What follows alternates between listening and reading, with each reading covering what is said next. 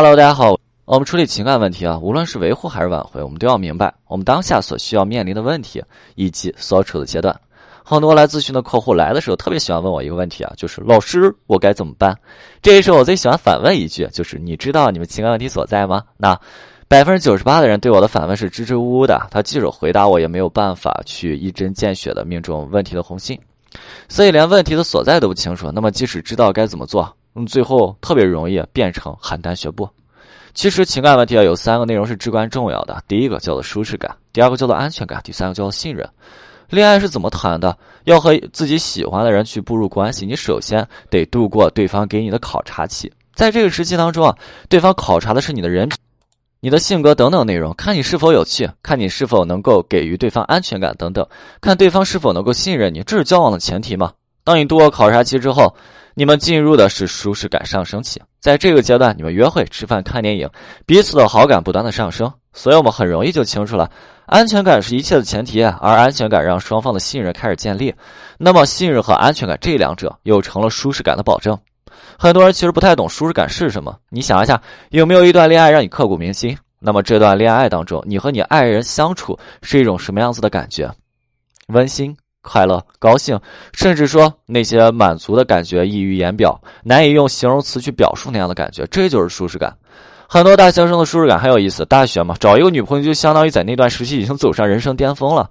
然后从早约会到晚，女生回到宿舍之后啊，也不嫌弃溜达一天脚累啊。回宿舍以后，舍友就说了：“哎，你在你坐那傻笑什么呢？”女生就发现，原来刚才又想着男生了。那这就是舒适感。很多人把舒适感和激情有些混淆啊，激情是一种动力，激情并不持久。确实，舒适感在很多时候可以激发起这种激情。总结一下，舒适感就是一种心与心之间的距离，是那种想到某人嘴角就会不自觉上扬的温馨，是相处的一种温馨快乐的感觉，是一种融入彼此生活、相互互动、自然而然顺理成章的感觉。情感当中，舒适感出现问题的标志真的特别的明显。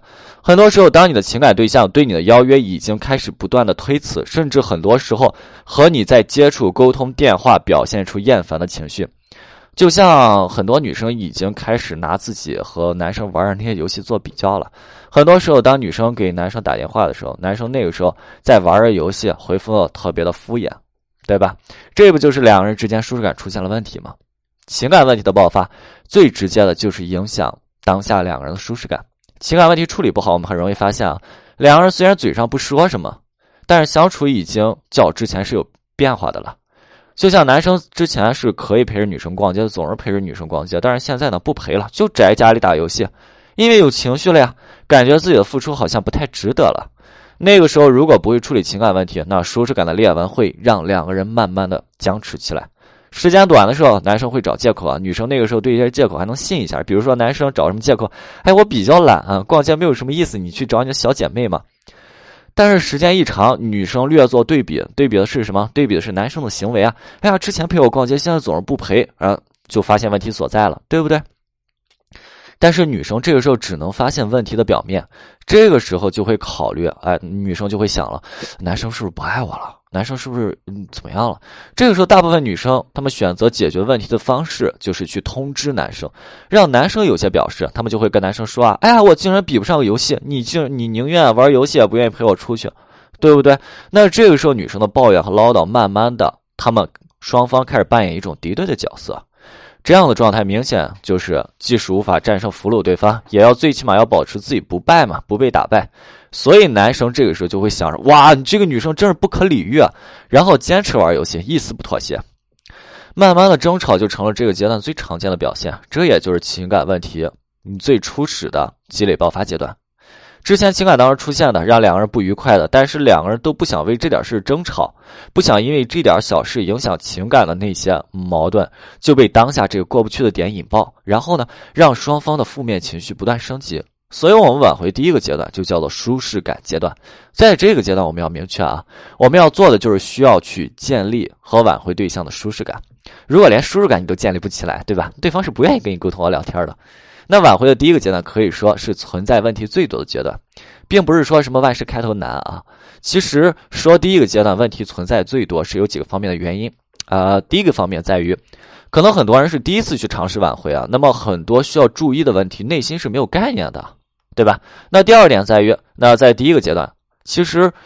挽回者和挽回对象两个人都是有负面情绪的。那挽回挽回者有时候情绪在操作过程当中他是绷不住的，这个时候挽回者就会想了：哇，我已经开始为你改变了，我为你这么努力，你竟然还不回来，你竟然还对我这个样子，对吧？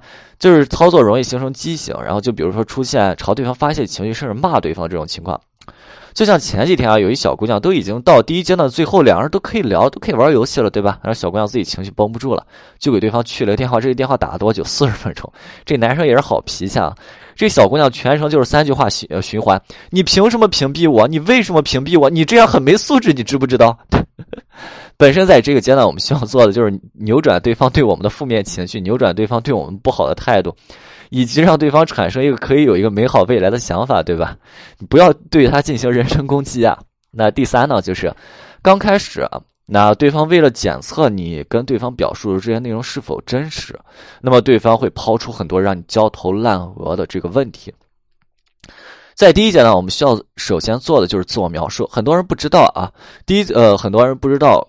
在第一次跟对方联系的时候，到底该如何进行？因为怕如果这个时候破冰破的不好，这个时候开场做的不好，那么对方对你的印象特别差。甚至说，很多人在第一次跟他跟对方沟通的过程当中，就想要收获对方的回复，但是呢，在这个过程当中，感觉自己编辑的信息不太好，对方之前就对自己爱答不理的这么一状态，所以现在感觉更加的麻爪嘛。做自我描述一定要去尝试去先解决一下之前两个人存在的矛盾点啊。很多时候你会发现，无论是对方逃避你，还是干脆不理你，都是因为之前两个人相处过程当中对方的负面情绪过多。那么我们自我描述就针对这些导致对方负面情绪的事件。你会发现啊，在自我描述之后，对方会有一种冤假错案，这个含终于含冤昭雪的心态。当然了，这前提就是你自我描述做到位了。还有种情况。你们之前的矛盾点太多了，这就不是一条简单自我描述能够解决的。你得做几次啊？自我描述搭配上合理化，循环利用。我们都清楚，分手之后两个人之间是其实还仍旧存在一些惯性连接。那么这个惯性连接也叫做情感惯性。就是像我之前一朋友分手了，他经常跟我吐槽，他是真的不适应。之前女朋友在的时候，他拿起个杯子就有人给他满上，现在端个杯子半天，他发现都还没有人给他倒水。这种情况关键是已经叫我们吐槽好几次了，说他端个空杯子在那喝空气呢。我们自我描述的内容一定要灵活一些，可千万别照着葫芦画葫芦。我们得清楚，我们自我描述是为了什么？其实是为了解开对方的心结，去尝试让对方理解我们之前处理问题的这种心态、情绪和原因，也就是内驱力。那么自然的，这条内容当中一定要包含着我们自身的情绪啊。那举个例子啊，就是之前音频当中提过的，一一个一老大哥，他快结婚了，只是因为老婆本的问题被责难了。之前我们咨询师讨论这个案子的时候，有个咨询师挺地域黑的。他说：“哎，老大哥怕是南方人吧？他这四和十啥啥吐字分不清，对吧？是是是，那人家听是四还是十呀？这个东西听一下就可以啊。就是其实这个内容可以拓展我们的思路。这个时候自我描述的情绪怎么表达？情绪可以通过我们的语言语气去表达，语气和我们的面部表情是我们第二语言嘛？呃，你可以这样说：我这个人你清楚，很直的一人，之前也是有啥说啥。”就之前我也挺傻的，对吧？就非得跟你纠结那四万还是十万，我又不是拿不出来，也别说是我说错了，还是你听错了，还是我这口音问题。但是我想说，我能拿出四万，我就不会差这六万；我能拿出六万，这十万也不会少。当时我只是想表达，我现阶段没有办法下一秒就拿出来而已。我一年挣的也不少，我年底给你补上。我们得清楚啊，我们做自我描述到底具有什么样的目的？我们是要让对方清楚，我们来找对方的目的是什么？我们当下的状态以及解决部分情感问题。所以，我们目的很简单，无论是给对方台阶，去建立联系，给对方找一个合理的理由，无论这个理由是做朋友、亲人、家人，舍不得很优秀，向你学习等等等等之类的，对吧？只要给对方一个合理的理由就可以。当然了，也别想着这个台阶对方接受了就能立即跟你有来有回。想想啊，你你你之前肯定有跟自己朋友吵过架吧？你跟朋友吵完架和好了之后，你们是不是和好了之后还有几天的尴尬期，对吧？